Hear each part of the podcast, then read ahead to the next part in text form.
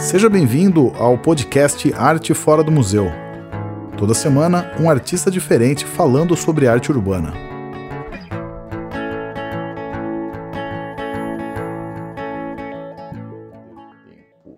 E o convidado de hoje, direto de Fortaleza, Marcelo Grude. Espero que você esteja me ouvindo e me vendo. Como é que você tá, cara? Beleza? Olá, olá. Tudo bom, Felipe? Tudo jóia, meu. Beleza, cara? Você tá, você tá, você tá em Fortaleza, né? Ou em Fortaleza. Maluco? Tô no meu ateliê. Ah, tá. Tá bom, que eu vi aí, eu falei, putz, será que o cara tá aqui na, na choque e eu não tô sabendo? Não, não, não então, tô é. no meu ateliê aqui. Tá bem aí, a imagem tá de boa? O tá ótimo, tá cara. Boa? Ah, legal. Belo, belo cenário e áudio ah. claro.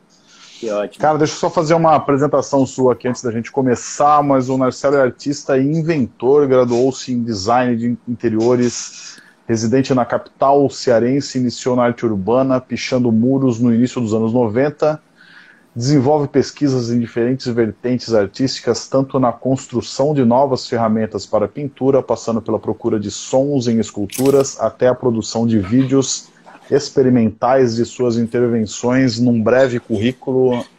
Esse é Narcélio. Tá tudo bem nesse currículo aí? Ou quer mudar alguma coisa? Fica à vontade. É, foi virar uma luz para cá que tava muito escurão. Tranquilo. Mas, cara, antes de mais nada, valeu aí, meu, ter aceito o convite para te bater esse papo aqui, que a gente já a gente queria fazer ao vivo, né? Uhum. E aí, as agendas nunca bateram geograficamente. Aí, com a, a pandemia, se tem uma coisa boa da pandemia foi a essa facilidade das pessoas agora conversarem online, né, cara? Então acho que isso dá uma ajudada aí a gente bater esse papo hoje. Sim, a gente se reencontrar, né? A gente. Pois é. Quando eu te conto, é, foi na exposição sua, cara. Isso, isso. Era, foi começo de 2019. 19, né? É, foi, pode foi. crer. Bem no comecinho. Pois é, muita, muita, água, muita água rolou de lá para cá, né, cara? Então, estamos aí atravessando, né, esse, essa tempestade, esse turbilhão aí que tomou de conta aí da humanidade. Pois é, a pergunta que eu ia te fazer é justamente essa, cara, como é que você tá aí nesse período de um ano e meio aí, quase dois anos já de pandemia, quarentena, como é que isso afetou você pessoalmente e artisticamente também? Eu tenho falado com uma galera que acaba acabou pegando esse período para experimentar coisas novas, estudar coisas novas também, porque todo mundo meio que se obrigou a, a, a ficar recluso, né? Então a galera meio que pegou esse tempo para para pesquisar e testar coisas novas. Você, você já é muito multiartista, né? Não sei se, é, como que você se adaptou nesse período aí de, de pandemia. Bem, cara, é, de princípio, né, agradecer também, acompanho já há um tempo essas lives, ficar, pô, um dia eu vou e chegou o dia, que, que legal. Bem contente pelo convite, fiquei felizão e que bom estarmos aqui, né? Vamos lá. Cara, foi uma pancadaria, né, assim, porque de princípio pensávamos todos que ia ser algo um, dois meses, e aí estaríamos, né, de volta às atividades e tal. Então foi um momento que nos forçou a, a, a, ficar dentro de casa, que nos forçou a, a, parar com tudo, né? É, eu tenho duas crianças pequenas e, e, e, isso ajudou bastante a poder passar esse tempo de um jeito feliz, né? Então a gente se integrou pra caramba, brincamos pra caramba, mas teve uma hora que, que a casa virou meio que, que uma prisão, né? Assim, era aquela noia de, de ir no mercado comprar algo e aí quando voltar, tirar toda a roupa, enfim, né? No dia que alguma possibilidade de sintoma aparecia, já passava mil coisas na cabeça, né? Assim, de, putz, se eu morrer não deu tempo disso, não deu tempo daquilo, enfim. Que é uma reflexão boa, assim, de certa forma, é, é, é fez valer pra caramba no sentido de, de despertar para algumas coisas que estavam aí adormecidas, né? Mas eu procurei também não me cobrar muito nessa questão é, é, é, né, porque ficou essa coisa no ar que os artistas vão vir com tudo e aí vão, vai ser uma grande, né, é, momento que vai vir explosivo e tal, eu não sei, sabe, assim, para mim, particularmente, uma coisa mexeu muito comigo, né, assim, é, eu faço aqui um festival que o ano passado a gente deu uma virada de chave, né? A gente aprofundou nossa vivência, nossas vivências é, é, na periferia. Já tinham feito coisas, mas era sempre é, é um, trabalhos muito é, diluídos na cidade. A gente concentrou a maioria das atividades dentro de, um, de uma comunidade dentro da periferia e foi incrível assim. E de certa forma é, essa virada de chave veio muito através desses momentos que a pandemia nos trouxe de, de se observar, de pensar mais na vida, de, de achar sentido para coisas né, que, que se perderam durante esse processo. Né? Então, assim, algumas pessoas, amigas, conhecidas, parentes de amigos, é, é, é, foram para outro plano né, nessa, nessa questão dessa pandemia que, que assolou aqui, ainda está aí rolando, né? ainda está andando, ainda bem que chegou a vacina e aí estamos podendo nos, nos, nos guarnecer de alguma forma, né?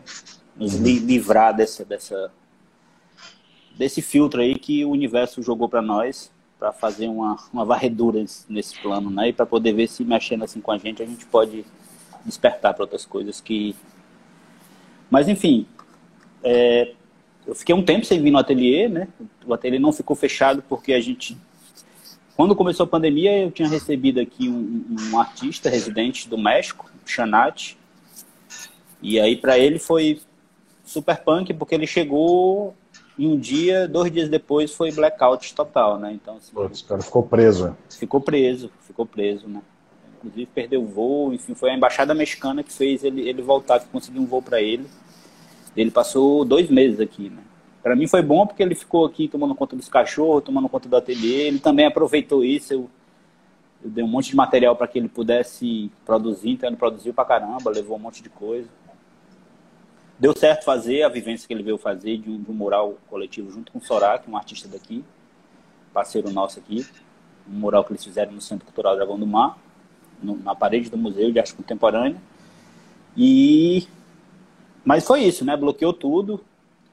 Com o passar do tempo, né, da, da coisa ficando mais tranquila, eu comecei a voltar a trabalhar no ateliê de forma mais solitária, algumas coisas surgiram. E agora a gente está com a equipe já toda vacinada, né? Eu vou agora. Isso é importante. É, eu vou agora na sexta-feira tomar a segunda dose. Mas a gente tomando as devidas precauções, como pudemos aqui, né? Com os cuidados, e, e estamos novamente na labuta aqui, fazendo a coisa, a roda girar, né? É importante, né, cara? É importante voltar aos poucos e com cuidado também. Acho que vacinado e tomando as precauções já dá para ter uma, uma vida quase, no, quase normal, né, cara? Que não é, é. voltar é. como era é difícil, mas. Sim. Mas, mas enfim, me diz tá aí, bem. cara. Mas, mas então, mas deixa, deixa eu só te falar como é que a gente tem funcionado aqui. O bate-papo que a gente tem feito aqui não acaba não sendo cronológico, então não vou ficar. A minha primeira pergunta não vai ser como você começou, pode ficar tranquilo. algum, algum momento eu pergunto. Mas eu queria saber, você acabou vindo para São Paulo também. Um, teve, uma expo, teve uma exposição da Choque agora recente, né? Que você estava aqui, não tava? Sim. É, tá, eu fui, na verdade, para uma, uma uma exposição que rolou agora, que foi cinco galerias que fizeram do aniversário de São Paulo, né? Que fizeram algumas agências do Santander, que foi um esquema de, de cada artista fez três agências e aí pegou esse, essas ATMs, né? Essas... Ah, formação incrível, cara. Formação incrível. Pois é. E aí o Baixo me, convidou, enquanto artista da Choque, para poder participar e propor, e aí é, é, eu tive por aí uns dias, né? Nessa, Foi você, a Mari, e o Melim? Quem foi Eu, o a Mari, o Melim, o Tech, o W Black também foi pela, pela Choque. Também a Mari. Marina Zumi, não. Eu esqueci o nome da artista. Que ela não é da Choque, mas é uma, é uma, colaboradora, né? ela não faz parte do time totalmente dito, mas foi um que o, um que o Baixo assinou, chamou. E foi também o JP, né? Ah, o, é, filho do baixo não. É, o filho do baixo com a Mariana. Também ele fez um trampo incrível, bonito pra uhum. caramba. E aí teve, foi, poxa, foram 50 artistas, né? para 90 ah, cada um. Essa foi, foi uma ação incrível, assim, a gente é. pagou um pau aqui, foi uma bela ação de, de, de marketing com, com valorizando o trabalho. É, é, pois é, mas e foi uma integração, não foi. É, não foi gratuita, né? Não foi tipo Sim. só. Bom, dialogava com, a, com, as máquinas ali, foi muito legal. Sim. Cara.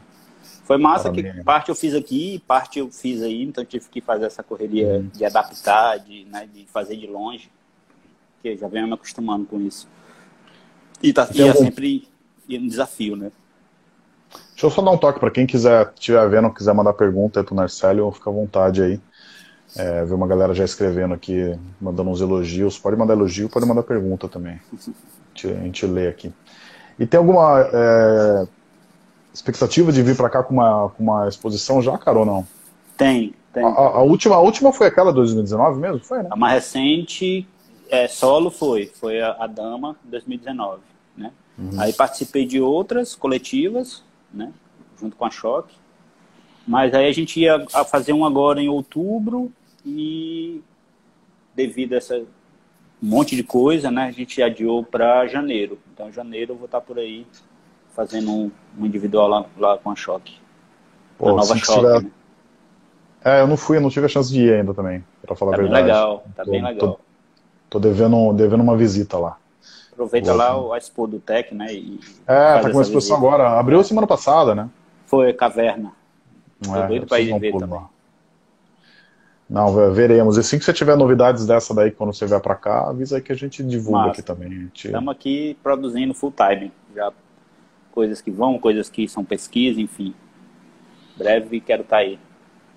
Ó, eu já ia fazer a primeira pergunta, mas aqui a Flávia se adiantou aqui. Flávia Sky, ela perguntou como você se sente como um artista em tempos de incertezas políticas. Pois é. é... Bom, eu acho que eu me sinto como qualquer pessoa, em qualquer né? Mas tem um quê de responsabilidade, né? Então, sempre que eu posso, eu tô gostaria de fazer mais, assim, gostaria de estar mais ativo, né?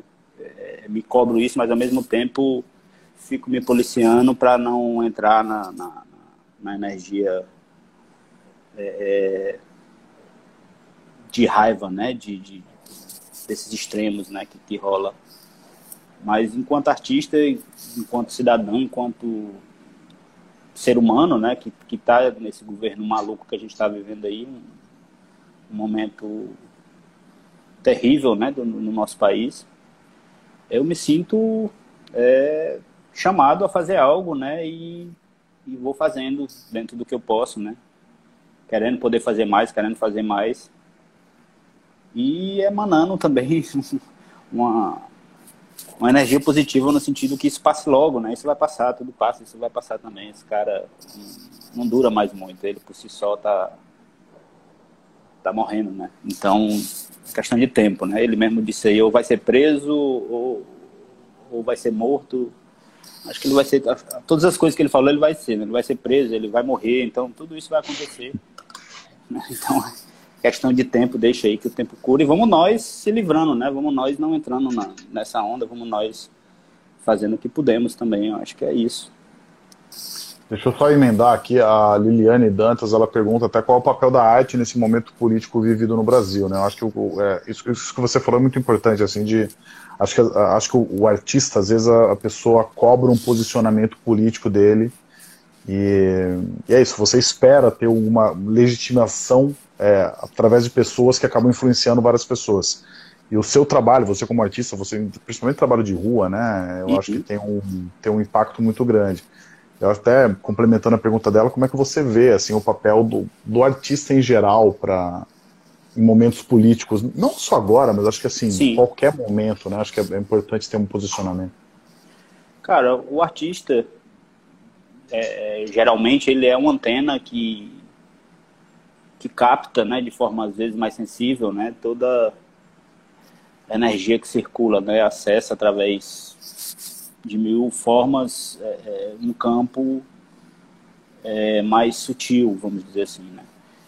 E o artista ele consegue tirar de dentro do, do, de uma situação, não só o artista, né, acho que, que todo ser humano tem essa capacidade mas como a pergunta é com relação ao artista, é, é, eu acho que ele tem, um, nessa questão do sensível, né, uma, uma, possibilidade de tocar em pontos que às vezes passa batido, né, de, de, de, mexer de forma criativa em pontos que às vezes é preciso ser levantado, né, é, é de agir de forma é, é, criativa, de forma que a gente possa até sorrir, né, assim, é incrível quando tantas charges incríveis, né, o mestre Laerte, o mestre Angeli e tantos outros que estão aí, para citar dois dos mais, é, é, dos mestrões mesmo, né, assim, de, de, como é incrível a produção deles e de como eles conseguem perceber, tocar, mostrar para gente pontos tão importantes que às vezes passa batido, né, que às vezes não, não, não se percebe. É, a importância da arte nisso tudo é ser um respiro também, né? É também dar um, um apoio no sentido de, de que podemos sorrir apesar dos pesares, né? Que podemos chorar, né? De sentir os pesares e que podemos ter esperança do dia melhor que há de vir, né? Isso é, é uma certeza, isso é um, um tem um amigo que fala que toda, depois da tempestade sempre vem a ambulância, né? Então é questão de tempo para que que a gente esteja aí sendo socorrido, né? E, e e é isso, né? O artista ele tem, por ser essa antena, né, generalizando assim, é, é, essa possibilidade de, de sentir mais, mas também de agir mais, né? E, e, e, o que se espera do artista, como se espera de qualquer cidadão, né? É um posicionamento, né? Eu acho que o que se cobra de um tem que se cobrar de todos, né? É, o pau que bate em Chico tem que bater em Francisco, né? Ou melhor dizendo, né? A, a flor que vai para Chico, a flor que que se dê a Francisco também, né? E, que assim seja, né? Então que a gente possa ser forte, né? Se unir mais, que a gente possa aprender com toda essa situação, né? Que na verdade é isso. Eu acho que tudo isso é um é um, um curso de pós-graduação né? para que a gente possa despertar para coisas que que estávamos até certo ponto adormecidos, né? Acho que essa é a grande chave. Aham. Uhum. Deixa eu, cara, tá, tá vindo umas perguntas aqui, eu tô com medo de, de me perder nelas aqui, mas vamos lá. É, a, o Denis escreveu assim: gostaria de saber de onde você tira a ideia da arte. É criatividade sua ou vem proveniente da solicitação dos clientes? Hum, Acho boa. que é mais, tipo, é mais temas que te dão ou se são coisas mais livres suas? Né? Acho que é essa a pergunta. Né? Eu acho que vem de de tudo, né, cara? Assim, a gente é influenciado por tudo. Né? É, é, o, o, que a gente vive, o que a gente assiste, o que a gente consome, o que a gente dá atenção, né?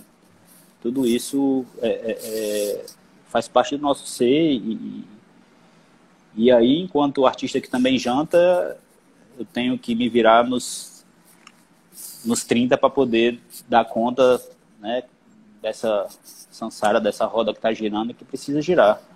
Então, de onde a criatividade vem? Bom, aí é uma incógnita, né? Eu, eu tenho algumas pistas, mas não me sinto com tanto domínio para falar disso. Mas das minhas vivências, eu acho que vem de tudo, saca? Vem é, é, é desde solicitações até da minha proposta, né? Para o mundo, na, na minha, no meu histórico assim de, de, de vida, é, eu tenho esses dois lados, né? Um lado que atende um mercado, né? E um mercado no sentido de solicitações, né? Como a maioria dos artistas fazem.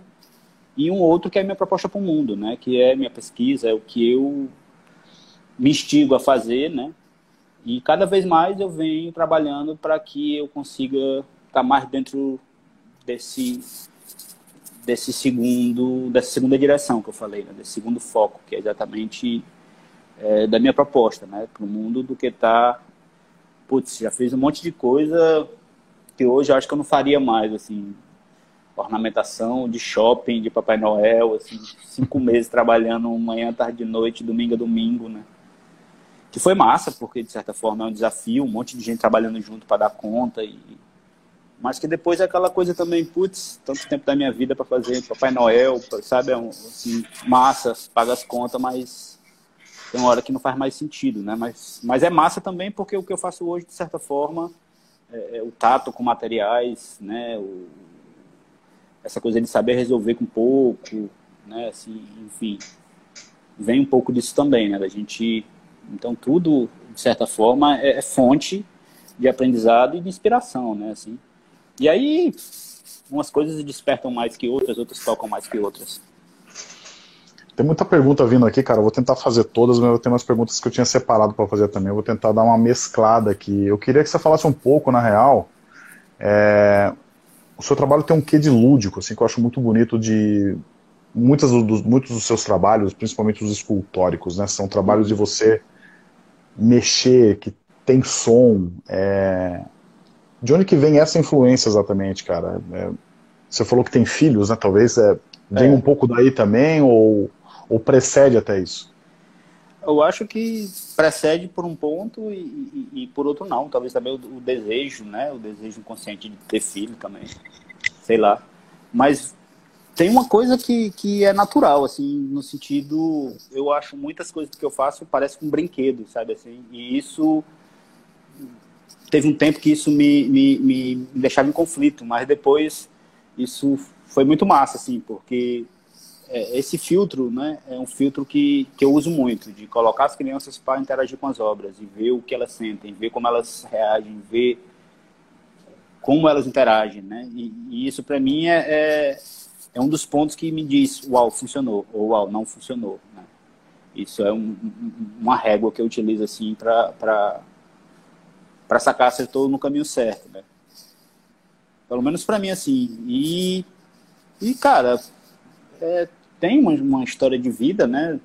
A minha entrada no som, ela se deu muito é, através da minha infância, viajar com meu pai e, e, nessas viagens tinha um lugar que a gente parava que tinha um cara que era um tocador de berimbau elétrico, que era uma coisa que, que já houve nos anos 80, isso no sertão era algo comum, né? O berimbau elétrico é um instrumento feito de um pedaço de ferro, uma calota de caminhão, e aí você coloca um captador tipo de violão, desses mais pebinha, e liga numa caixa de som e o cara toca com uma baquetinha e um vidro, é tipo um marimbau, sabe? um instrumento de uma corda só, enfim. Isso nas feiras era uma coisa tradicional, depois eu fui pesquisar. Hoje aqui no Ceará a gente ainda tem um, que é o seu Ivan dos Cajueiros, quem tiver a fim de conhecer, depois bota no, no, no Google aí, aparece nos vídeos dele, é um, um senhor galegão, lá do Tabuleiro do Norte, que é um tocador de berimbau mil anos. E, e aí quando eu parava com meu pai, nesse, num restaurante desses de estrada, tinha um que sempre tinha um tocador de berimbau, né? Assim, que, e eu sempre viajava, porque, putz, que, que, que, que gambiarra é essa, né? Que maluquice é essa? Que giringonça é essa? E você botava uma moeda e o cara dizia obrigado com o berimbau. Obrigado! Ele conseguia falar obrigado numa cordinha só, saca? Tocava as músicas do Le Gonzaga, tocava... Putz, era... aquilo me fascinava, né? E aí, uma época, eu fui morar num, numa cidade mais próxima, que era a cidade onde esse cara morava. Né? E aí tive a oportunidade de me aproximar dele, aí fiz uma primeira escultura, copiando, inclusive, que não chamava nem de escultura, né? chamava de, de instrumento, copiando um berimbau tal qual esse cara tinha. Né? É, e aí começou. Aí fiz um berimbau de uma corda, depois coloquei um menor de duas cordas para transportar. E aí, bicho? Aí fiz um projeto chamado Sucata Sonora, onde eu construí mais de 200 esculturas feitas é um projeto que foi aí mais de 10 anos de pesquisa, né? Então, nesse projeto eu pude experimentar mais essa coisa da gambiarra, do reaproveitamento, do, do...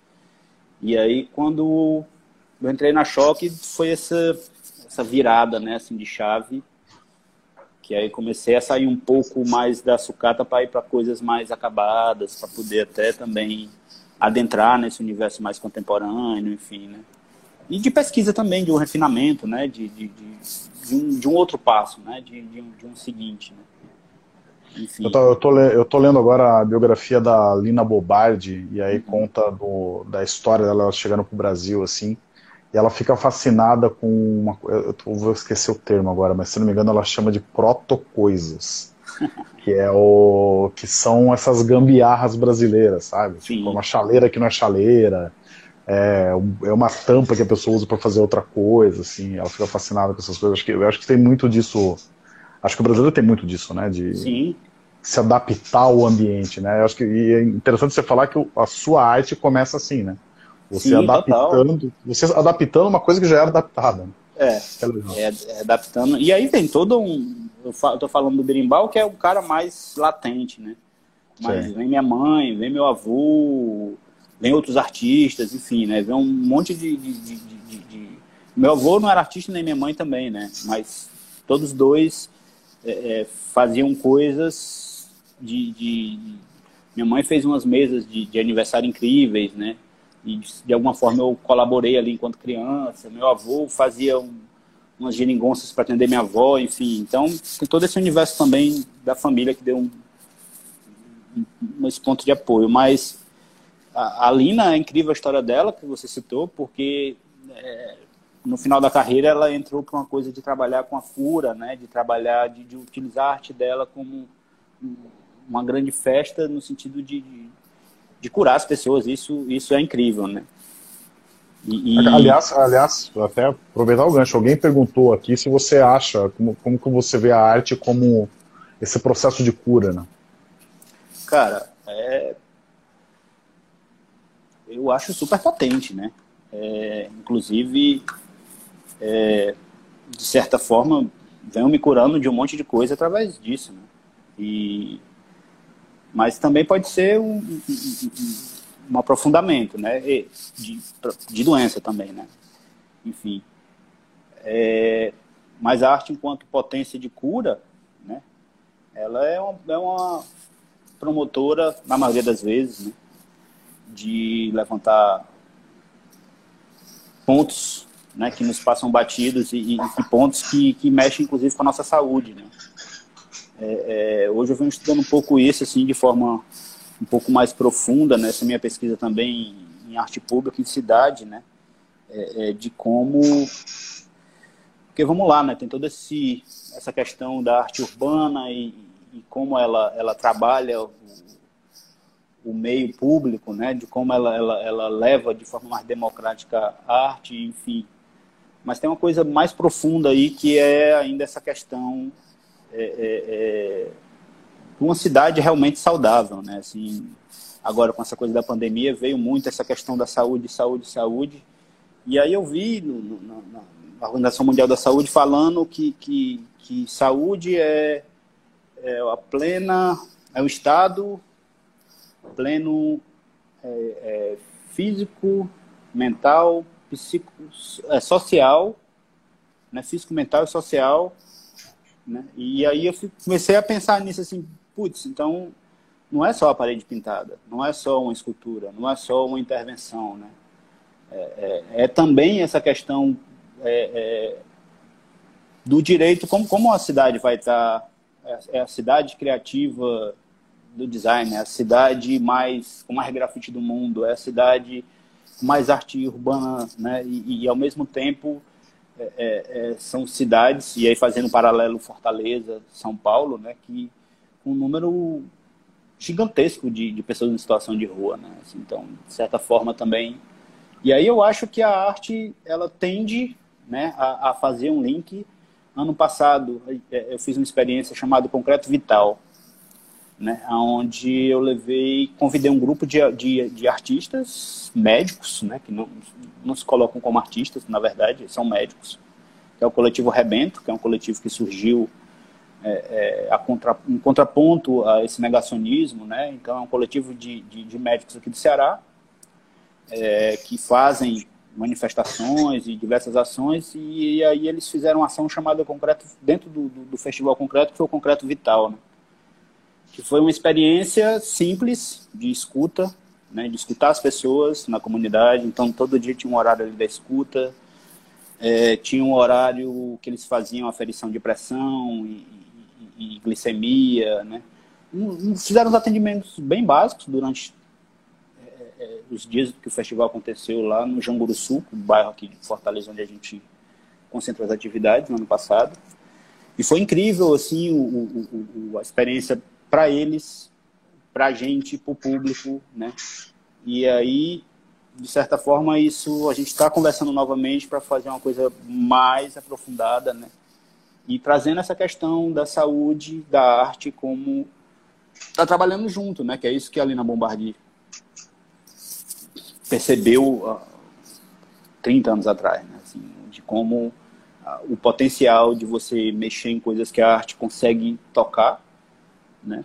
E a partir daí trabalhar uma questão de cura. Né? Que a cura não é só o físico, né? A cura também é, é, é o mental, é o espiritual, né? É toda essa, essa, essa, essa questão que eu acho bem acho que, relevante. Eu acho, acho muito legal o que você está falando, cara. Acho que a arte também tem um, tem um.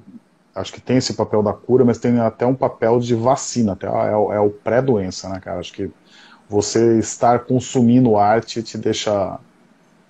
É o que eu. Cara, é só você ver na pandemia, assim, se não fosse a arte desde, sei lá, é, uma série da Netflix que te passou o tempo uhum. nesse período, sabe? Acho que ajuda a aliviar um pouco uma pressão que existe social e mental que você está exposto o dia inteiro, assim, acho que é muito, muito pesado. Eu vou pegar, aproveitar o gancho que você falou agora, cara, eu queria que você falasse um pouco do, do Festival Internacional de Arte Urbana Concreto. É, como é que você montou o festival, é, próximos passos dele, como é que foi durante essa pandemia, né? Você falou um pouco agora Sim. É, dessa reinvenção dele agora no, no ano passado. Queria que você falasse um pouco da trajetória dele. Bom, é, o festival ele surgiu em 2013, né? A gente fez a primeira edição, na verdade ele surgiu um, um pouco antes, né? E surgiu dessa desse querer de, de, estar em Fortaleza, né? De não precisar viver em outro lugar para viver de arte, né? Então ele surgiu também a partir disso, né? E também eu, enquanto artista, é, é, é participei de alguns festivais, enfim, fiz algumas viagens e eu vi aquilo na, nas outras cidades e ficava muito afim de que aquilo viesse também. É, é, porque não tem isso na minha cidade, né? Por que, que isso não acontece onde eu vivo? Né? E aí, na rede de amigos que foi se criando, eu consegui fazer uma primeira edição, onde veio artistas amigos, todos que vieram eram artistas que eu já conhecia, né? Que eu já tinha tido alguma vivência. E foi uma doideira, assim, porque o hotel foi tudo dentro da minha casa, enfim, foi uma, uma maluquice mesmo. Não que outras edições não sejam, todo, toda edição a gente pensa que, que é que a coisa não vai ficar mais fácil, mas toda edição é, um, é um, uma doideira, assim, para que ela aconteça, né? E aí, aos poucos, né, a coisa foi engrossando o caldo, a gente vem aprendendo com cada edição de, de como fazer, né, de como de como para onde ir, também lendo o que a vida nos vai nos fornecendo, né, para qual caminho tomar. Mas chegou um momento que, que trabalhar com grandes nomes ou um festival de oba-oba perdeu sentido, assim, saca? Teve um momento que, cara, isso já não já não é o suficiente, sabe? Eu acho que que caiu a ficha com relação a, a, a o mais importante não é ter um super popstar, né? Mas é, é, é, fazer realmente o dar start, pelo menos, numa transformação ali que, que, que possa estar tá, tá acontecendo a partir disso. Né? E, e o festival ele vem né, se moldando a cada edição. A gente, esse ano, é, é, se as coisas é, é, forem por onde a gente está realmente buscando, está se ganhando um, uma outra configuração, né? uma outra configuração. E, e eu acredito que, de certa forma, a gente vem conseguindo fazer o que o festival se propôs de princípio, né? que é criar uma forma de, das pessoas viverem de arte, das pessoas terem mais acesso à arte, das pessoas terem acesso a, a, a artistas, às suas histórias, a seus meios de, de, de, criação, de como cada um, acho que, que é o, é o grande legado que fica, né? Assim, tanto das paredes, das intervenções, das instalações, das oficinas, dos cursos, tudo isso, né? Mas é, é, é isso, é um aprendizado, né? E é um momento também que eu paro tudo, assim, é, é, para poder atender outras, outra galera, sabe assim, para poder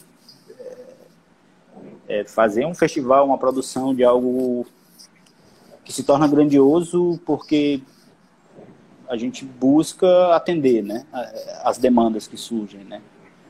e, e, e, as ideias também que, que vão aparecendo. Né? É, é, e a gente dá fluxo a isso, para que isso realmente, que essa energia vá, venha, né? E, e eu acho, assim, um, um, quando eu consigo sair de dentro e olhar de fora, né? Pra, eu consigo ver que Fortaleza hoje está num lugar bem legal, né? Quando se fala em arte urbana no Brasil, a gente tem aqui hoje mais de um festival de grande porte acontecendo em arte urbana. A gente tem Festival Concreto, a gente tem o Além da Rua, é, a gente tem um evento que é só de letras, a gente tem outros eventos se articulando também dentro desse universo.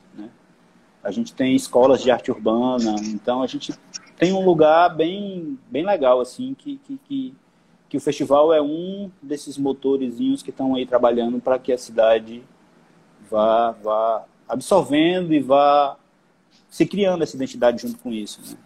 Onde a gente, por exemplo, ano passado, onde a gente é, é, é, interviu, a gente criou lá um, uma mediateca, que foi um, um, ônibus velho que a gente transformou numa, numa, numa biblioteca, que tem gibiteca, que tem DVDteca, que tem brinquedoteca, é um, tudo no ônibus velho, que nem motor ele tem, a gente fez uma adaptação, enfim, isso está até hoje, né? A gente continua com esse ônibus lá no Jamuru Sul. Mas com isso a gente percebeu que muitas pessoas ali não sabiam ler. Né? Caramba. Pois é.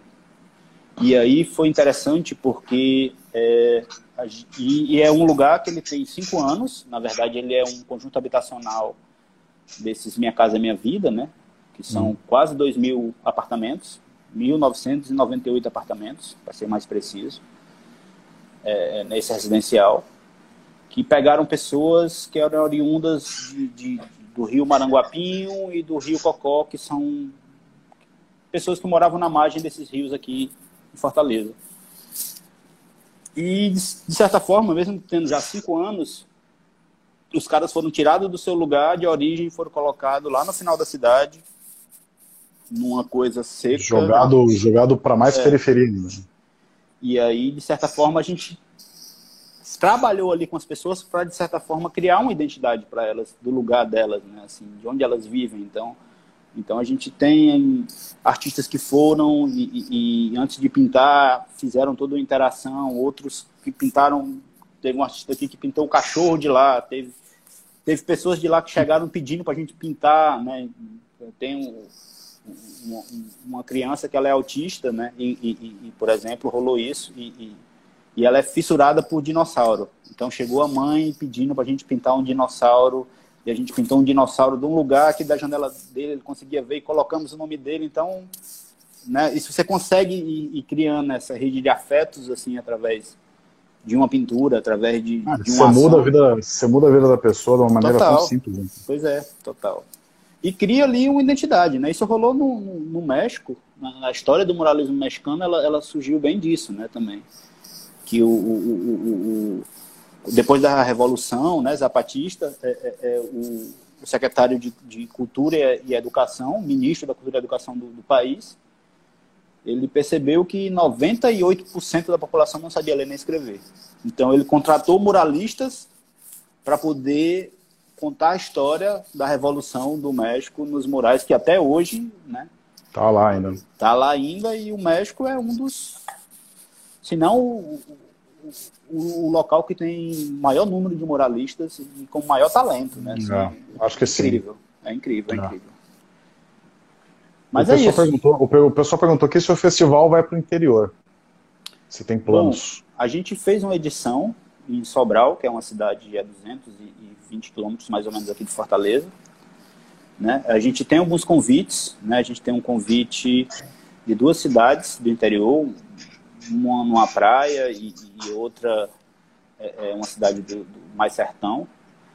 Mas tudo é uma questão de, de, de financiamento, são várias coisas, né, que assim, que, para que isso aconteça. Assim, o festival, é, com o festival a gente também busca uma coisa de profissionalizar também a galera, né. Então assim, temos na nossa equipe um, uma coisa de não aceitar que ninguém trabalhe de graça, mesmo que a pessoa diga eu quero, eu vou, sabe, a gente faz uma questão de ninguém trabalhar de graça, exatamente para que a gente que a pessoa se sinta é, é, é, compensada, para que a pessoa se sinta um profissional, para que, que a gente tenha essa pegada também profissional, sabe? Claro, claro.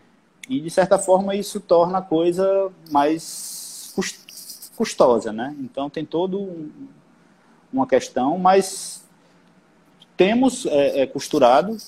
Atualmente, a gente está com um projeto que está caminhando, né? Para acontecer em 10 municípios, os 10 municípios mais populosos, além de Fortaleza, né? Dentro do estado do Ceará. É um projeto que a gente está tocando junto com o governo do estado, mas ainda está sendo desenhado. A gente já estamos bem avançados, mas ainda tem um caminho a ser, a ser percorrido. Que a ideia é essa, a gente fazer ações dentro dos 10 municípios mais populosos aqui do estado, né?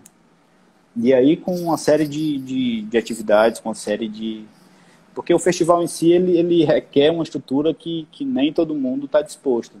Mas uma coisa legal é que as próprias cidades do interior também estão fazendo seus próprios festivais. Né? A gente teve agora, dois meses atrás, o, o Jacu Grafite, né? que foi um, um, festival de uma moça que era daqui de, de Fortaleza e foi morar no, na cidade do interior. E lá ela fez todo um movimento com, com o cara da bodega, com o homem da padaria, com o vereador. Então ela fez todo um movimento, os artistas foram. É, é, ela fez um mutirão, né? Na verdade, assim, chamou a galera e a galera foi, enfim. E, é, e, e, tem coisa surgindo também nessa perspectiva, né? As próprias pessoas fazendo a coisa acontecer, né? Isso é legal também, né?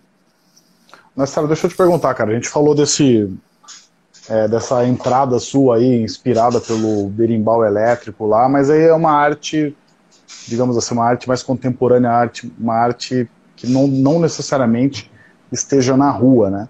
Que, uhum. que momento que entra o grafite na sua vida?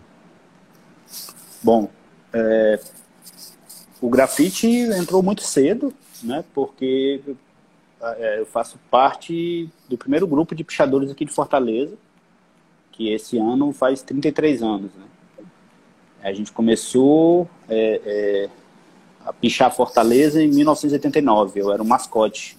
Tinha eu, o Mac e o Rabecão, eram os três pivetes, assim, na faixa de 10, 12 anos, né? Então, eu entrei nesse esquema muito prematuro, vamos dizer assim, né? Eu tenho dois irmãos mais velhos que eu, que, que me adentrou à cultura pop, né, da época, e aí, de certa forma, é, é, é, é e eu sempre tive essa veia mais underground, assim, né? Uma coisa que vem da minha natureza mesmo, assim. Para você ter uma ideia, é, eu fui expulso de 11 colégios, né? Assim, até eu conseguir equilibrar essas energias e, e encontrar um caminho de, de, de, me encontrar, né, no caminho, foi uma uhum. peleja. Minha mãe, meu, minha família sofreu pra caramba, assim, dentro dessa turbulência até, né? Que até hoje eu vivo de uma maneira mais maneira, mas que até hoje ainda, ainda se faz presente, não precisa, né? Não precisa mais mandar carta para a mãe assinar. Não. Já resolve. E aí o que rolou foi que esse, nessa época da pichação, a pichação de Fortaleza, ela, ela teve uma influência mais forte da pichação do Rio de Janeiro, né? Foi um, um cara do Rio que veio morar aqui. Então, se você vê o, a caligrafia de Fortaleza, ela é muito mais inspirada na do Rio do que na de São Paulo, São né? Paulo. Essa, essa, letra mais gótica aqui tem pouco. E, de certa forma, o, o cara que trouxe, que era o, o Rap, ele também deu uma liberdade e cada um começou a construir sua própria sua própria caligrafia, sua própria letra, né? Teve uma coisa que, que rolou muito dessa forma.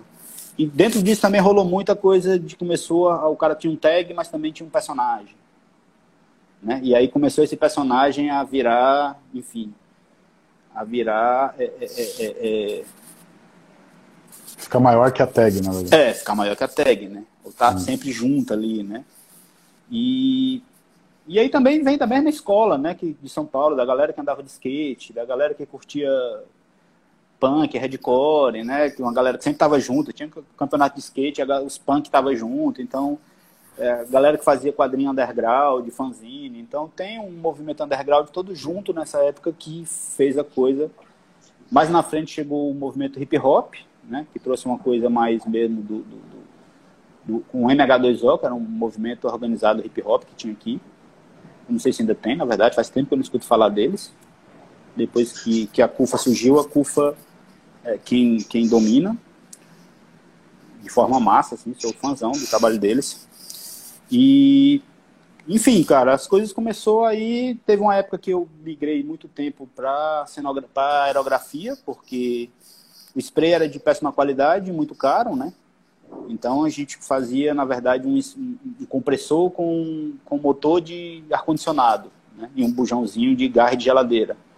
Ah, fazia gambiarra de novo. Uma gambiarra de novo e você tinha um motor e pegava uma pistola, que era baratinho, né? E foi massa, porque como a gente não tinha grana para comprar aerógrafo, e aerógrafo era uma coisa. Só tinha gringo, né? Só tinha aerógrafo uhum. gringo. A indústria nacional não fabricava. E era um exorbitante. Eu me lembro que meu primeiro aerógrafo eu troquei na mobilete. Né? Eu tinha uma mobilete, vendi uma mobilete para comprar um aerógrafo. Foi algo assim. Até hoje eu tenho. Em 96 eu comprei o primeiro aerógrafo. Eu tenho a nota fiscal guardada ainda. Aqui nos meus arquivos. E, e foi um absurdo. 600 50 é, reais. Na época era muita grana. Nossa. É. E, e, enfim, mas eu já pintava com pistolão. Então eu pegava uma pistola dessa de pintar carro, que hoje é 70, 100 reais uma, e aí botava um bico de retoque que vem, aí era aquela doideira. Você tinha que entrar e sair pintando, né? Ela, não, ela é ar direta, ela não tinha coisa de... Certo. Você tira o dedo, ela tinha um delay, assim, ela demorava um pouco, né? e aí, isso, durante muito tempo, foi meu ganha-pão, né? Durante muito tempo isso foi e aí quando voltou é, é, chegou os sprays gringos no, no, Brasil, né? E aí eu consegui trazer para Fortaleza. E aí abrimos uma grafite shop, né? Assim, então, para dar acesso à galera e também a gente poder ter acesso. Né? E aí a coisa voltou de novo para o spray, despertou de novo aquele tesão de pintar, porque o próprio spray dava essa, essa condição. Né? Acho que daí surgiu uma outra geração já também, né? É, é. Porque muito, muito da galera migrou, poucos foram que realmente ficaram pelejando no, no, no spray é, é, é, doméstico, né? No spray, nesse spray industrialzinho. Muita gente migrou para aerografia porque tanto pelo preço como pela, pela precisão, né? E paralelo a isso tinha esses outros trabalhos, né? Assim, que aí acabou que as coisas começaram a convergir. Isso é uma coisa que para mim hoje está muito claro, sabe? De como os trabalhos se convergem, assim. Eles parecem que estão na paralela, às vezes parece que estão tá um na direção, um na outra, mas lá na frente eles se encontram. É muito legal isso, assim, né? De, porque hoje está bem é, claro para mim. É, é, isso que eu ia falar, o seu trabalho não, não, é que você faz escultura e faz grafite, faz intervenção urbana, parece que é tudo uma, é uma coisa só, assim, tem uma identidade sua em cada uma delas que parece que é uma. Eu não consigo falar que é só escultura ou falar Sim. que é só grafite, sabe? Tem um, esse trabalho seu, acho que ele criou uma identidade própria, assim, que eu acho incrível. E que momento Mas... que você teve. Não, pode falar, pode falar. Não, hoje eu estou pintando bem menos do que eu gostaria. Assim, Estou né? muito mais envolto no meu ateliê com, com essa pesquisa do ferro, do metal, do dobrado, ele rodado, do, dos sistemas do que. Você está pintando, você tá pintando em 3D, cara. É Essa tipo assim. isso, pintando com ferro. Mas estou fazendo uma série agora nova que eu estou curtindo pra caramba, que é com acrílico, né? Que é, putz, muito legal. É um, um, é uma pesquisa, é uma descoberta, ao mesmo tempo uma obra que está me deixando muito contente, assim, do, da possibilidade. É, é uma pintura que tudo, agora tudo vem do desenho, né? Assim, uhum. Tudo vem do desenho, assim. Tudo é um rabisco. Hoje eu consigo, por exemplo, é, é, é tá fazendo, cortando papelzinho e do papelzinho virar, tipo, essa escultura que está aqui atrás. Né? Então uhum. ela vem de uma série de papelzinhos que eu corto, dobro, enfim, né? aí depois vai para o desenho, para depois, é, enfim. A gente vai descobrindo a, a, as maneiras de fazer, né? Mas o grafite, putz, como eu tô com saudade de pintar, vez por outra eu me pego, putz, por que, é que eu não fui para esse encontro que tô? Putz, por que é que...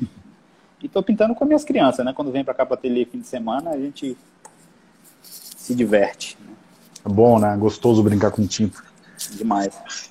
Em que momento, cara, que você veio para São Paulo, assim? É, foi direto com a Choque ou você tinha vindo antes já? Não, tinha ido algumas vezes, né?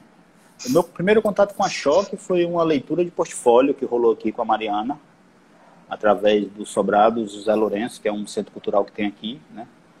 E aí rolou esse, esse leitura de portfólio, enfim, né? Um monte de artista daqui. Aqui tem muito artista bom, velho. Muito, muito, muito. Assim, é incrível. É um celeirozão potente, latente de, de gente boa. E cada dia surgindo mais, assim, é foda. É, sabe? E, e, legal que está se formando cada vez mais no mercado, a galera está conseguindo, muita gente viver de arte, enfim, isso, isso é bem legal, né? Mas São Paulo sempre foi essa, né, essa, essa coisa de, putz, tudo acontece em São Paulo, tudo, né, os grandes nomes estão em São Paulo, nos grandes museus, as grandes galerias, né? E, e, e, e São Paulo sempre está assim nessa questão de pesquisar, de fazer contato, de ver material, né? Enfim, de ver exposição, de estudar, enfim, né? Rolou uma época, uns anos atrás, assim, ó, putz, vamos morar em São Paulo, e aí com a minha companheira foi todo um trabalho de vamos para São Paulo, vamos para São Paulo.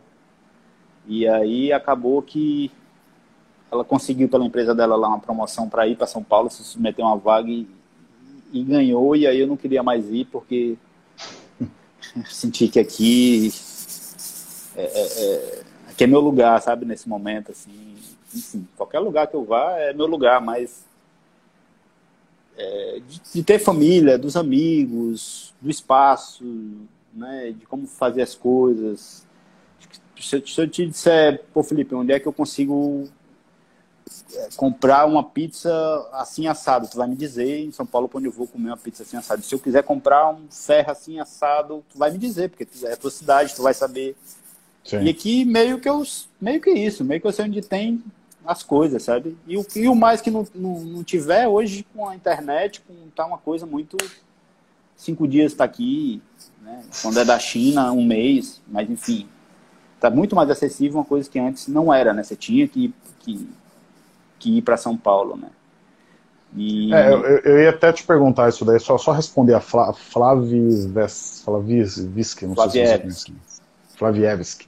É, a live fica gravada assim, depois essa live aqui a gente joga no Facebook, no YouTube. Eu vou passar depois os contatos, os, todos os links eu passo pro Marcelo depois. É, e vira um podcast também, para quem quiser só ouvir. Mas eu queria te perguntar isso daí, cara. É, é, o começo do grafite, você falou que em 89 você estava pichando lá. E, uhum. porra, isso daí é uma época pré-internet, né? Hoje em dia é Sim. muito. Acho que você até falou que tem muita gente criando hoje, criando inclusive no interior. Acho que a internet uhum. deu uma ajudada nisso, porque você faz uma referência, uma busca rápido, como grafitar, você deve Sim. ter uns mil vídeos de como fazer isso daí. É, inclusive, de, inclusive de referências, né? Eu queria Sim. que você falasse um pouco das suas referências Sim. nesse começo dos anos 90. Tinha, chegava a revista ou era referência... Eu achei, eu achei legal que você falou que tipo, a, a, primeira pergunta que eu te fiz assim de referência, você falou de uma música, do cara tocando música. Para mim é do caralho, você está criando uhum. uma outra coisa está criando uma escultura, né? Mas baseada num, numa, numa experiência musical de alguém. É, como que era esse começo de influência para você, assim? O que que vinha de Cara, mais ou menos é... grafite e de onde que você tirava suas inspirações? A, a primeira revista que chegou assim para o geral aqui, assim, para uma galera, na época foi uma revista que era o Binho ensinando a fazer grafite? Uma revista da, da editora Scala, assim, né? Então a gente via alguma coisa, mas era bem pontual, né? Assim. E aí quando começou a, a, a ficar mais em evidência, a, a Choque, Gêmeos, essa galera da segunda geração já, né? Porque a primeira é, é o Ozzy, é, é os mestrões aí mais, mais, antigos, enfim. E, a, e a, o surgimento da internet também, que ajudou pra caramba, né? E, e, tem esse lado super positivo, mas também tem um lado perigoso pra caramba, né? Que hoje a gente vê plágio assim de, de forma descarada. Já aconteceu, já aconteceu com você já? Cara, já, já. Nem tanto no grafite, saca? Porque acaba que as coisas tudo se parecem, né? Não tem como. Uhum. Mas, por exemplo, com, na minha pesquisa de, de, de, de, de ferramentas para ações de arte urbana, né? Ferramentas de baixa tecnologia, é, Teve um ano que eu criei um, uma latinha de spray que, que feita com garrafa PET e depois eu encontrei o meu mesmo passo a passo feito por um cara na Alemanha, enfim. Eu até entrei em contato, falei, ó, oh, tem uma ideia muito parecida com a tua. E aí dizer que é plágio, né? É, é. Bem, é bem doido isso, porque é, eu já tive, e, e, até hoje mesmo, né, é, é tem um, um, um, um, trabalho que eu já tenho uns 3, 4 anos que eu venho tentando fazer, que é uma bike que pinta a partir de um aplicativo de celular. Né? Ela tem um sistema com spray e, e integrado, a servo motores e BBB. Já trabalhei com três pessoas de tecnologia e nenhum dos três conseguiu dar conta, né? Não conseguiu desenvolver. E hoje eu vi um cara, hoje eu vi um cara que fez uma bicicleta com, pintando com água. Você sai no Japão, onde é que é? Né? Ele está pintando com, com, com, aquelas letras japonesas, né? Mas assim, e aí, putz, o cara fez primeiro que eu. Eu fiquei três anos, quatro anos na peleja. Não tem nem como dizer o cara copiou, né? Mas hoje, se eu fizer, vai parecer que eu copiei o cara. Sim. Algumas coisas eu aperto o botão do. Ah, meu irmão, dane-se se parece que é plágio. Né? Porque eu sei na minha consciência. É, tem, um, eu... tem, muito de zeitgeist também, né, cara? Acho que tem isso de. As é, ideias estão tá... aí, né? Estão aí, estão na nuvem, ar, né? É, estão na nuvem. Então, estão aí quem, quem acessa, quem capta, enfim, né? É, é... Mas isso rola pra caramba também. Então tem esses dois lados aí, né? E também, às vezes, a gente encontra uma solução mais fácil do que estava bolando para uma coisa que você encontra na internet. Putz, eu estava quebrando a cabeça para fazer isso, o cara conseguiu resolver essa problemática dessa engrenagem com isso. Né? Então, tem uma escultura que eu fiz, que está para ser implantada aqui, estou aguardando só é, é, é, autorização da prefeitura, que eu estava na busca de fazer, desenvolvendo, fiz umas maquetes e de repente eu encontro um cara no, no Instagram que ele resolveu lindamente. Eu entrei em contato com ele, mandei o meu projeto, pedi autorização para usar esse sistema que ele fez e que daria o crédito a ele do sistema e tal. Ele autorizou e disse, não, mas não precisa botar meu crédito não, pode usar. Eu já peguei de outra pessoa também. Aí, putz, massa, né? Porque tem isso também, a arte Sim, urbana é muito claro. isso, né? Assim, Sim. como eu vou dizer, putz, esse nariz é dos gêmeos, você está copiando o nariz dos gêmeos. É, putz, quantos narizes dos gêmeos estão aí, né? E acaba que é isso, né? Às vezes a gente coloca de forma consciente e às vezes não. O, que nos o que nos, nos, nos influencia, voltando para a tua pergunta, né? O que nos influencia, às vezes, você nem percebe. Você gosta de uma coisa, aquilo entra no seu trabalho e você não percebe que você está copiando uma coisa, nem copiando, né? Colocar para ficar menos feio, você está integrando com o seu trampo, né? Você está levando Sim. isso para sua realidade uma coisa que você curtiu, gostou, viu e influenciou. É influência, né? Feio é dizer que não é, né? Feio é dizer que não, não influenciou, pô, mas eu tô vendo o nariz dos gêmeos aqui. Não, mas não tem nada a ver. Putz, então tá, né? Talvez não conscientemente, tudo bem, né? Sim. Mas, mas tem, tem muitas, muito isso, cara. né, cara? É, é. é. A gente tá, ainda mais hoje em dia, você tá bombardeado de informação é. diariamente, assim, cara. É, às vezes entra Puts, uma coisa que você nem é. sabe o que tá fazendo. Tem hora que tem coisas. Eu me lembro de uma exposição que eu ia fazer em 2011, 2012. Eu comprei uma sucata de uma vidraçaria, velho. Comprei mil reais de vidro. O cara me deu uma, uma, uma carrada de um caminhãozinho desse pequeno de vidro, que até hoje eu tenho um vidro aqui guardado aqui no ateliê dessa época. E aí, bicho, eu ia. Tava com uma coisa na minha cabeça desenhada que eu ia fazer. Comecei a fazer os testes. E um dia eu sentei vou pesquisar, velho à noite, antes de dormir, fui ligar o computador e fui pesquisar. Eu encontrei o que eu ia fazer feito, melhor do que se fosse eu que fosse fazer, sabe? Um japonês que fez um negócio super bem resolvido, super profício. Eu fiquei, caralho, chorei no dia. E abandonei. não, isso não vai entrar. Não vai entrar. Aí hoje, às vezes, prefiro nem pesquisar. Prefiro, bicho, deixa a coisa fluir, né? Mas quando aparece. Faz, é, é, exatamente. É. O famoso, Mas... famoso que a ignorância é uma benção, né? Punk. Mas é cara, isso, cara. Eu... Tem muitas influências, viu? Assim, desde artistas atualmente, é, é, é, um cara que, que eu assim, me assombro né, com, com o nível é, é, é, é o Olafu Eliasson, né, o dinamarquês, é algo assim que eu fico, putz, até porque já aconteceu a mesma coisa, assim, de eu, de eu estar pensando numa obra e eu ver lá, o bicho já fez, eu fiquei, caramba, tem uma produção incrível, mas também tem uma estrutura industrial, assim, vamos dizer, né? Muitas pessoas, muita, o cara tem cientistas, o cara tem uma possibilidade do fazer que poucos, poucos conseguem aquilo ali. Você falou, você falou do japonês, é, é, tem bastante asiático que faz essas coisas muito grandes, né, cara? Teve uma exposição uma do Marcelo Dantas uns tempo atrás, o BH, ele só trouxe uns, uns caras que faziam coisas gigantes, assim, colocou em BH. É, é maluco isso, né? Tipo, essa escola gigantesca Sim. de intervenção urbana, né? Sim. E o que eu ia te perguntar, cara, é, eu não vou falar, não vou falar para você fazer uma comparação de Fortaleza e São Paulo. Eu já fui Fortaleza umas quatro vezes, cara. Eu adorei uhum. a cidade. É, não vou lembrar o nome de um boteco que eu fui, próxima vez que eu for aí. Mas eu lembro que eu comi e bebi. Lembro que eu comi e bebi, e bebi muito bem. Muito, muito bem mesmo. É, lembro que você falou, você falou do. Ai, cara, o Rio Cocó, eu lembro dessa. Lembro, eu lembro que, eu lembro que, gente, que alguém morava lá gente foi fazer um. Até só um parênteses aqui. A gente foi fazer em 2011, cara. Em 2011, a gente foi fazer um mapeamento cultural da cidade. Que legal. Foi, é, eu não sei se. Talvez você lembre disso daí, que chamava Mapa, Mapa Fortaleza, Fortaleza Cultura. Cara, teve. A, a Secretaria de Cultura do Estado ela fez um mapeamento na época da então, Cláudia Leitão. É, eu acho que era a prefeitura. Eu não lembro se era a prefeitura ou o Estado, cara. Eu, tô, eu não, não, lembro mesmo. Assim, eu, o Estado eu, fez, ele viajou, uma... fez um, tremendo de um mapa cultural na época e eu não sei o que, que, que, é que rolou. Não, é, eu não, não, não, vou nem falar porque tem questões não, não remuneradas, sabe? Tipo, até hoje. É. Então, eu, não, eu, eu, não quero ser injusto com o governo do estado ou com a prefeitura, não foi uma história meio maluca lá. Mas eu lembro que a gente fez um mapeamento, assim, era um mapeamento de agentes culturais. É, e aí tinha umas coisas tipo campeonato de truco no bar do Zezão, que acontece toda quarta-feira.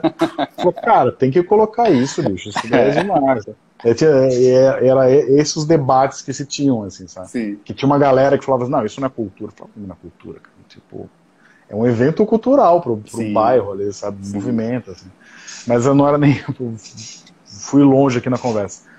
É, mas eu acho que Fortaleza e São Paulo acho que dá para se comparar numa questão de violência. Assim. Acho que existe o, uma, muitas áreas violentas, existe uma. Isso que você falou no começo, né? Tipo, muito morador de rua, não sei como é que tá agora aí, mas em São Paulo. Uhum. São Paulo tá inacreditável. Assim. Acho que eu nunca vi tanto morador de rua como agora. Que também. E, é, então, tá. É uma maluquice isso, né? E São Paulo passou até um. Você deve ter, ter vivido isso, é, percebido isso nas suas vindas para cá houve um processo de revitalização do centro, onde a arte teve um papel muito importante, assim, né? Então, uhum. essa ocupação com empenas, isso acabou mudando um pouco a cara do centro, não quer dizer que está 100%, está ótimo, óbvio que não, mas assim, a arte acabou é, tornando lugares perigosos menos perigosos, né? Aparentemente, é, pelo menos. Aparentemente, é porque você acaba quando você dá uma revitalizada no lugar, seja com arte, com iluminação, com saneamento, seja lá o que for, você meio que convida as pessoas a frequentarem esse lugar. E lugar frequentado por pessoas é menos perigoso do que lugar ermo, né, vazio. É, eu queria que você falasse um pouco de como que é esse processo aí em Fortaleza. Eu não sei exatamente como é que é hoje é, e, e, como que a arte vem sendo usada é, como uma política pública, só que sem ser pública, né, pelos artistas no caso. Bom, é bem delicado, né? Porque o, o... esse ano eu estou fazendo uma aproximação mais forte com pessoas que desenvolvem já numa perspectiva de, de pré-produção do festival. É, eu tô me, me aproximei agora com dois grupos que atendem pessoas em situação de rua. Né? E esses dois grupos, assim, é, é, é muito pancada. Assim mas todos os dois são unânimes em dizer que é, no centro está com mais de 5 mil moradores de rua. Todos os dois grupos, os números são esses. Uhum. Os números oficiais estão em 1.800, que já é um absurdo. Né?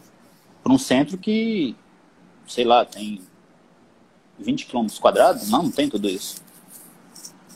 É, é muita coisa. Pô. Mas Fortaleza, eu acho assim como São Paulo, ele tem que eu acho uma coisa muito parecida, que é essa desigualdade social, sabe? Assim, pessoas muito, muito pobres, em situação de vulnerabilidade extrema, e pessoas muito, muito ricas. Uhum. É, então, agora, duas semanas, uma semana atrás, não sei, esses dias saiu aí um, um, uma reportagem sobre os novos bilionários, né? sim, que é daqui do, do Ceará, né? Então, assim, acho que é a cidade do Nordeste que mais tem bilionários. É, agora estão construindo um prédio que você coloca o carro na sua sala. Carro entra com isso você. Isso aqui tá, é uma mania pois aqui é. em São Paulo também, pois é. cara. Pois é, então assim, esses contrastes são muito doidos, assim, né? Porque tem gente que só tava comendo uma vez por dia, né? Tem gente que só come uma vez por dia e é um desses grupos que eu falei que, que dá lá é, café da manhã, né? de, de graça pra galera, assim. É. Então é uma situação bem delicada, assim, eu, eu vejo por parte de, de, um empenho, assim, por parte é, é, é, dos órgãos competentes, de alguma forma, mas por outra forma é, é, é, uma coisa que eles não conseguem, né, assim, dar de conta, né, porque acredito que tenha mais coisa envolvida até, porque é, as facções que que estão de certa forma dando é, é, alguma tranquilidade nos territórios mais violentos é a mesma também que que aplica o terror no sentido de bom diferente da lei do Estado que é uma lei que leva preso né a lei do crime é uma lei que mata não tem não cumpre 10 dias de prisão, 10 anos de prisão, né? Vacilou, dançou.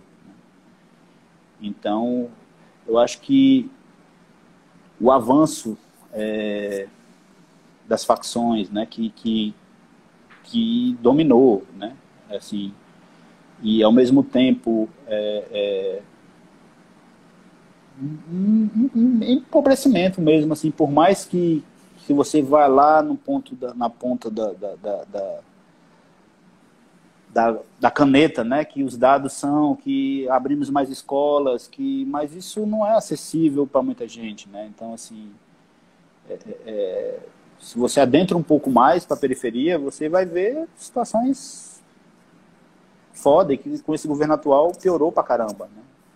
A nossa sorte é que a gente tem um, um governador que é mais sensível, que, que que tem feito um, um, um, trabalho bacana quando se fala em cultura, quando se fala em educação, quando né, a gente percebe que ele, que ele busca, né, assim, ainda não é né, que atende da melhor forma, mas se você comparar com o governo federal, né, assim, ainda bem que tivemos essa sorte de ter um governador empenhado como que estamos tendo aqui, né? E aí vem de uma coisa visionária da família, de políticos aí que, que de certa forma colocaram o Ceará num lugar de destaque nesse sentido, assim, né? De, é, não é à toa que na maioria das universidades aí do Brasil, os cearenses tiram, né, seja no ITA, seja em faculdade de medicina, seja cearense, é um bicho cabeção mesmo. Não só pelo tamanho da cabeça, né, que é famosa pela nossa questão indígena mesmo, do nosso ar arquétipo, mas também pela questão de inteligência, né? Então, tem uma galera fenomenal, assim, incrível. E eu acho que a questão de tempo, sabe, assim, existe um poder, né, é, é, é, é que tomou conta de São Paulo, que tomou conta de todo lugar, que é esse poder da grana, do lucro acima de tudo, né?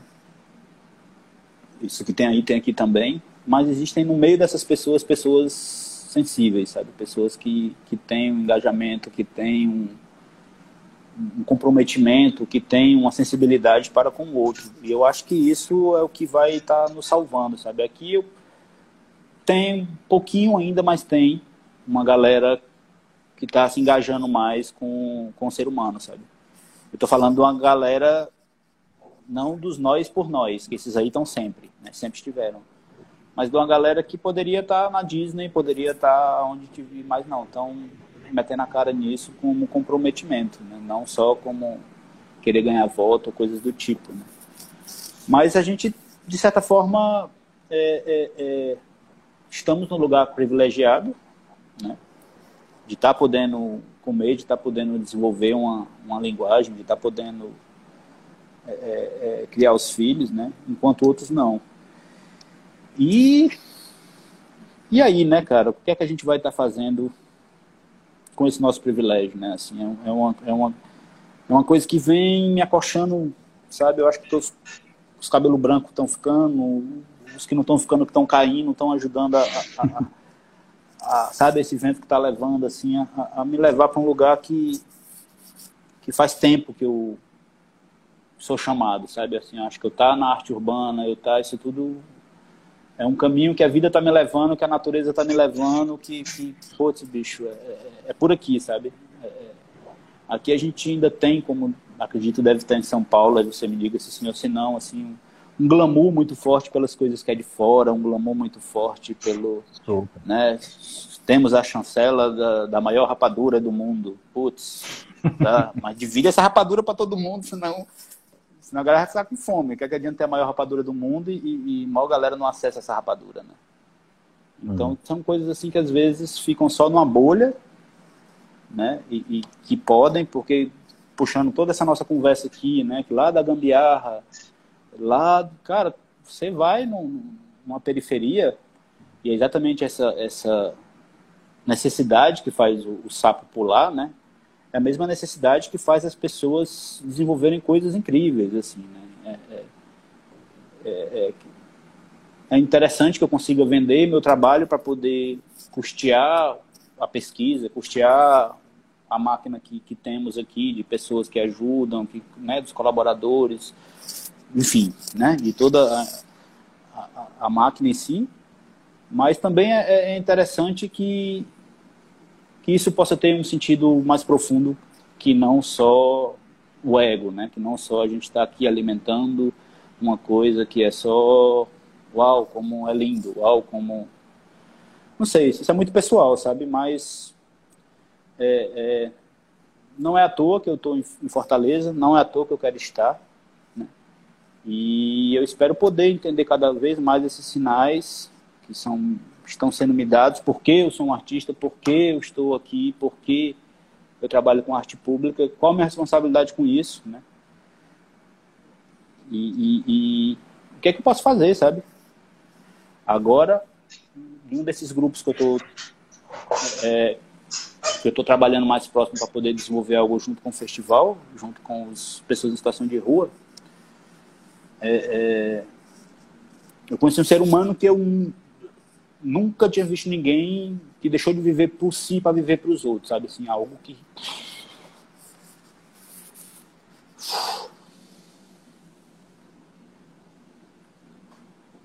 É um cara que há 30 anos, velho, o cara vive para ajudar pessoas. Todo dia ele faz 250 café da manhã.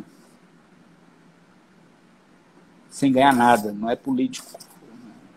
O bairro Janguruçu aqui, onde é o, o onde foi o nosso lixão, que hoje é um grande bairro, mas que durante um tempo foi o, o, o, o lixão da cidade de Fortaleza. Né? É, esse cara, há 30 anos atrás, foi um cara que construiu mais de 300 casas lá, trabalhando de faxineiro. As primeiras casas desse bairro ele construiu para dar para a galera que morava em casa de papelão, trabalhando de faxineiro. Né? Assim. E aí, quando eu vejo um ser humano desse, com tão pouco,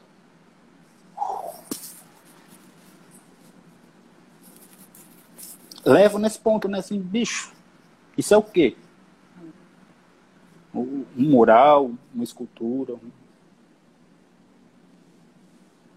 Sei lá, desculpa, mas é porque mexe Não, um pouco. Mas, sério, super te entendo, cara. Eu, eu é, entendo esses pequenos gestos de pessoas que às vezes não têm realmente é muito o que dá, mas o pouco que dá faz uma diferença tamanha na vida de muita gente, assim. É...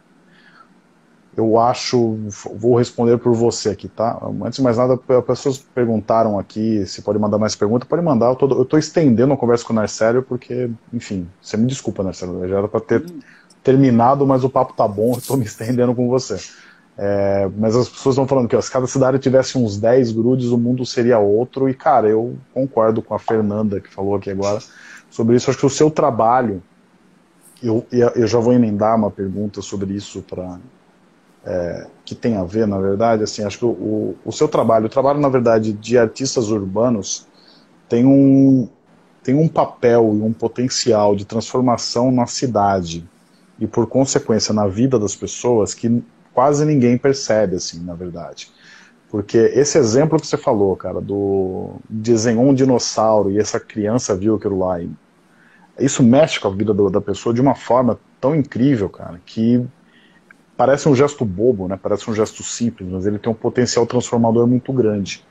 E até a pergunta que eu ia te fazer, que é uma pergunta que eu faço há 10 anos para todo mundo com quem a gente vai entrevistar no Arte Fora do Museu, é como que você vê o, o, o papel transformador da sua arte? Porque esse exemplo que você deu, eu acho perfeito, mas imagino que você deva ter vários desses exemplos de como que a sua arte impactou a vida de alguém. Você pode ter até percebido na hora ou alguém falou para você. Isso é muito comum, né? As pessoas falam, puta, tal fulaninho mandou aqui que passou na frente da sua obra e deu algum estalo de alguma coisa. Você tem algum outro exemplo, assim, cara, de como o seu trabalho impactou a vida de alguém, transformou a vida de alguém, alguém que. Pode ser um gesto simples. Esse do dinossauro eu achei lindo, mas se você tivesse um outro para compartilhar com a gente. Bom, é, é... o que eu posso te falar, assim mesmo, que é da intencionalidade, sabe? Assim, é... Tem um, um sábio que ele fala que, que o verdadeiro bem a gente nem sabe é aquele que a gente não sabe que, que fez, sabe? Quem sabe, quem sabe o bem é quem recebe, né? Mas tem uma coisa que eu posso colocar no meu trabalho que é a intencionalidade, né? Então, assim, uma das coisas que, que eu gosto, né, que é fazer com que as pessoas possam mexer, né, que o trabalho ganhe vida a partir não é só observar, não que observar seja uma coisa pouca, não que observar não seja importante, mas a partir do momento que você é parte da obra, que ela depende de você para que ela gire e saia o som, para que ela gire e dê um efeito óptico, né, por exemplo, é algo que já já me faz contente, vamos dizer assim, né? Já já já, é, é, é já me satisfaz, né? Poder é, fazer dessa forma, assim. Eu não, eu até se eu cutucar aqui, eu acho uma ou outra pessoa que chegou e já agradeceu por isso ou por aquilo, sabe? Mas eu acho que qualquer coisa que eu diga nesse sentido vai parecer ou, é um pouco de, de vaidade, sabe? Então, eu prefiro estar tá na intencionalidade e, e uma coisa para mim está bem claro, cara, nesses, nesse tempo, sabe? Que é essa lei natural do, do plantio e colheita, sabe? Isso aí é uma coisa que, que eu tô sempre ligado, assim, de estar tá procurando. Bicho, o plantio é sem fim, sabe? Então, assim, se não for para mim, outra pessoa que colha, né? Se, mas eu vou estar tá aqui, né? Então, a minha intencionalidade, seja ela a mais simples, que é assim, bicho, não vou me aproximar de você numa segunda intenção. Não, mas você é o cara que pode me botar na, naquele museu. Massa. Então, vou dar um jeito de mostrar meu trabalho, seja profissional, se tiver um amigo em comum que nos link, massa.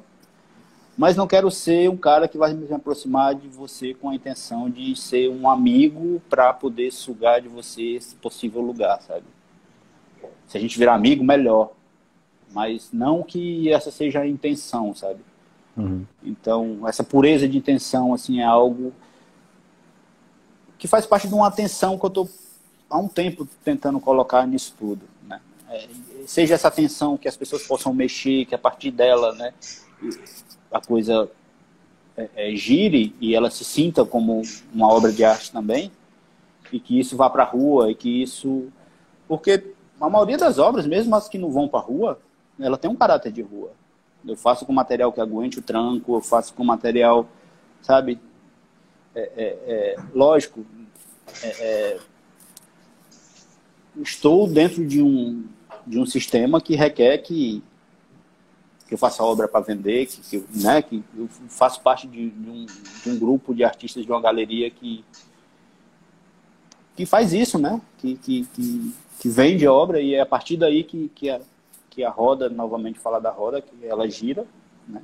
Talvez não à toa, a maioria dos meus trabalhos sejam circulares nesse momento, né? Então, tem uma coisa muito circular que é exatamente isso Né? Mas é, é, é eu prefiro falar para ti dessa intencionalidade de estar tá querendo fazer o bem do que dizer, cara, eu fiz o bem, eu essa pessoa, aquela outra, saca? Eu, como eu te falei, assim, pelo festival, que é um momento que, que eu paro muito eu para poder atender a galera, atender os artistas e atender, né? É, é, é um momento do ano e isso me satisfaz pra caramba. Aí não tem como eu não participar, não tem como eu estar inventando alguma coisa, não tem como sempre ter uma obra minha ali, uma coisa, seja em parceria com outro artista, seja uma provocação de um artista que eu chamo para fazer alguma coisa, às vezes a gente faz juntos, né? Porque eu tô é, é, é dentro da história, né? De corpo e alma. Mas é um momento que é para isso, assim, é um momento que para tudo aqui, que é a hora. E eu, eu acho que daí, sabe, eu, consigo ver é, artistas que, que deram um salto, não por causa que participou do festival, não porque tiveram oportunidade de pintar um, um grande muro, ou tiveram oportunidade. Não. Ou, mas assim, de artistas que, que puderam ver através da convivência com outros artistas que eles também eram capazes, que eles também são capazes, artistas que, que a partir dali eles mesmos se desenvolveram. Não foi o, o festival, não foi o, o Grude, não, eles mesmos. Porque é muito isso, é, é, é muito mais gerar oportunidade, deixar que a galera né, é, é, é se desenvolva e que eles sigam do que eu estar tá querendo. Ah, foi pela gente. Quantos e quantos muralistas tem aqui? Não são muitos, mas alguns que pintaram um muro pela primeira vez, ou seja dentro do festival, ou seja através de um projeto nosso. Né? E que hoje são muralistas. Né? Não sei quantos. Mas, Marcelo, deixa, deixa eu te falar. Eu acho que dar, dar oportunidade já é, já é, um, é bem transformador, cara. Num, num país que a gente vive, onde oportunidades é, criativas e de trabalho também tem muito pouco, assim, acho que não existem muitas portas abertas. Criar oportunidade é incrível. Vou até ler um comentário aqui, ó. Todos os anos levo o grude nas minhas turmas. Sou professora de arte e as turmas ficaram inspiradas nele e fizeram um mural na escola. Escreveu aqui a Iana Cave. Acho que esse e... tipo de esse tipo de coisa é incrível, cara, porque você está trans... é isso, você está transformando a vida da pessoa. Por mais eu entendo, eu entendo que é difícil você falar isso, transformar a vida da pessoa é meio é, soa realmente pretencioso, assim, mas o, o, o que você vem fazendo, cara, transforma a vida das pessoas. Você está trabalhando com arte urbana há 30 anos, você está influenciando nem que seja passivamente a pessoa que olha a obra sua até dar uma oportunidade ou até ensinar mesmo técnicas. Acho que o, o trabalho que você faz é fundamental, principalmente num Brasil que a gente vive, que é isso, né? Onde a cultura é relegada ao terceiro, quarto, quinto plano. Né? Então, acho que... Primeiro a ser cortado, né? É, não, é o primeiro a ser cortado, exatamente. Mas, pô, Marcelo, deixa eu te falar, cara, a gente tá uma hora e vinte conversando aqui já. Eu tinha, eu tinha falado que eu ia roubar uma hora do seu tempo, roubei uma hora e meia. Mas eu vou encerrar, a gente sempre encerra com essa pergunta aí, cara, mas eu queria até passar para você aí uma última palavra. Se quiser dar um, um salve aí, quiser fazer um, uma pensata aí final, fica à vontade, cara. Ah, pergunta, eu prefiro. as, as, perguntas é. aqui tem. tem é, deixa eu ver se tem mais pergunta aqui. A galera tinha escrito bastante aqui, eu já me perdi, cara. A galera tinha, tinha perguntado do skate lá atrás. Aham. Ah, se você quiser falar dessa relação do skate com o.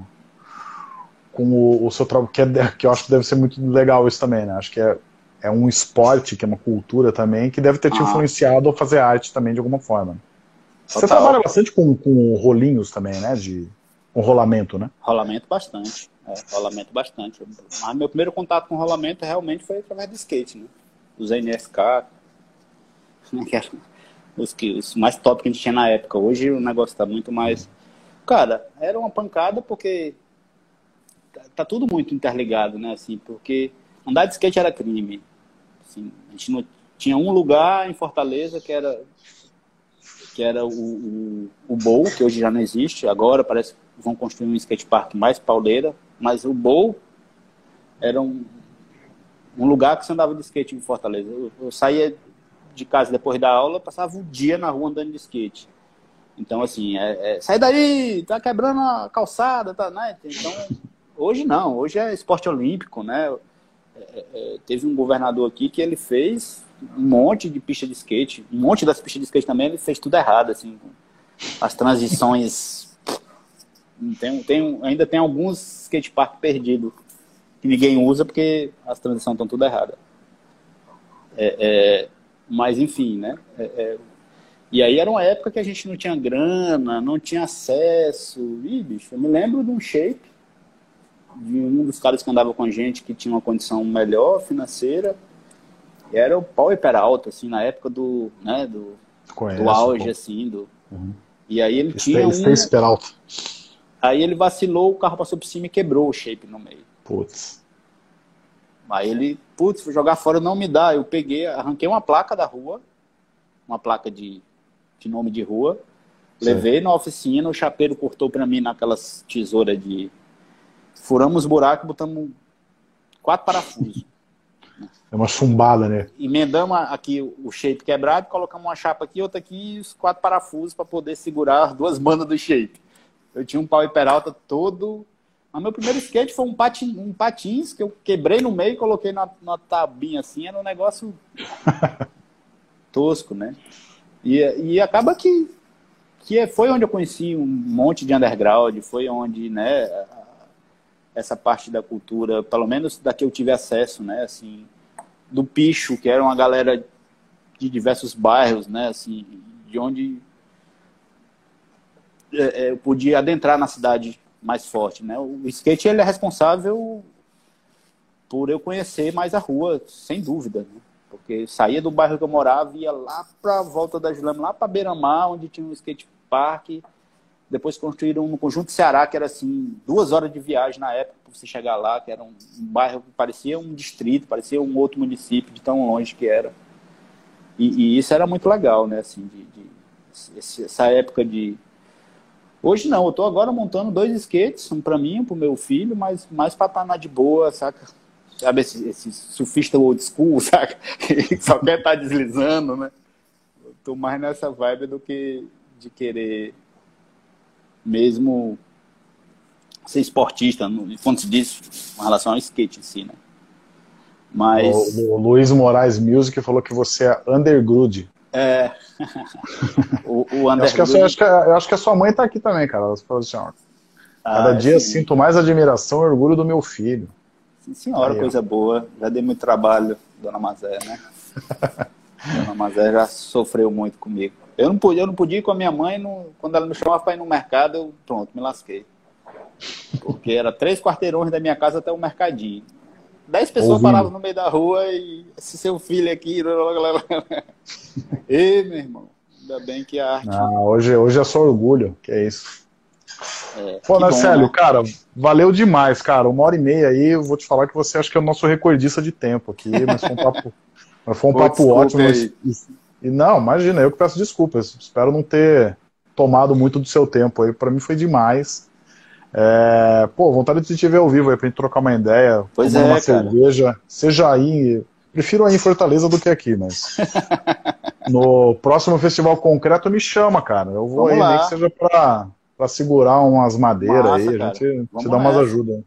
Vamos Tamo junto. Vai dar certo. É sério, mas valeu mesmo, cara. Valeu o papo, valeu a, a, good vibe. Você é um cara muito criativo, umas ideias ótimas, uma buena onda total. Estamos é, alinhados em várias coisas e conte com a gente para sempre aí, cara. Pô, que bom, Felipe. Eu que agradeço aí a oportunidade. De... Sempre é bom conversar e, e falar um pouco do que do que é minha vida, né? Do que eu tô manhã, tarde e noite envolvido, até dormindo. Então, é sempre bom compartilhar alguma coisa assim, às vezes resgata coisas, é falando contigo, falando com as pessoas e falando comigo mesmo, né? Às vezes a gente acessa coisas que a é. gente nem, nem lembrava, né? Nem se dá mais. Nem tá mais atento para um, um período de vida, enfim. Mas é isso, cara. Que bom que, que a arte nos tem essa força também de, de nos aproximar. Total. Eu estou sempre acompanhando lá também o, o, o, o café filosófico, que tu sempre aparece ah. feliz. Ó, oh, quer meu amigo aqui? Sempre eu falo, meu amigo aqui. Tô lá também, meu, meu, meu projeto paralelo, quando tô muito lá. Muito bom, cara, muito bom. Eu já, já recebi muita luz. Pois sabe que, desculpa até te falar, cara, mas agora, a, a, quando eu te conheci, foi a última vez que eu vi o São, cara. Pois é, eu também. Eu vi também lá. E, e eu lembro que ele era maior fã do café também, sempre falava. Pois é. Cara. Foi a última vez que eu vi ele. Ele veio a Fortaleza, no primeiro concreto, foi incrível. Na, na, toda a peleja do primeiro concreto ele veio super divertido. E aí, depois desse concreto, eu fui revê-lo exatamente naquela exposição que ele estava, que a gente se encontrou lá. É. Pô, tá, essa é uma grande, grande perda aí. Só vou encerrar com uma frase aqui, ó, só para te, te, animar. Ó, ó. Paulo Marques escreveu assim: Minha mãe não deixava eu sair com o Narcélio. ah, o Pauli, é o Pauli.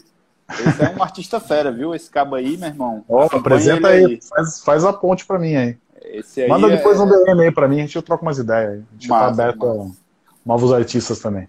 Marcelo, meu caro, valeu demais, ótimo papo. Nos vemos ao vivo em breve, vacinados e tomando uma cerveja gelada. Vamos aí. Beleza? Muito, Falou, muito grato aí, cara. Valeu, pessoal. Valeu. tchau, tchau. Podcast Arte Fora do Museu é gravado todas as quartas-feiras, às 18 horas, no Instagram, arroba Arte Fora do Museu. Para mais informações sobre esse artista e outros artistas, visite arteforadomuseu.com.br.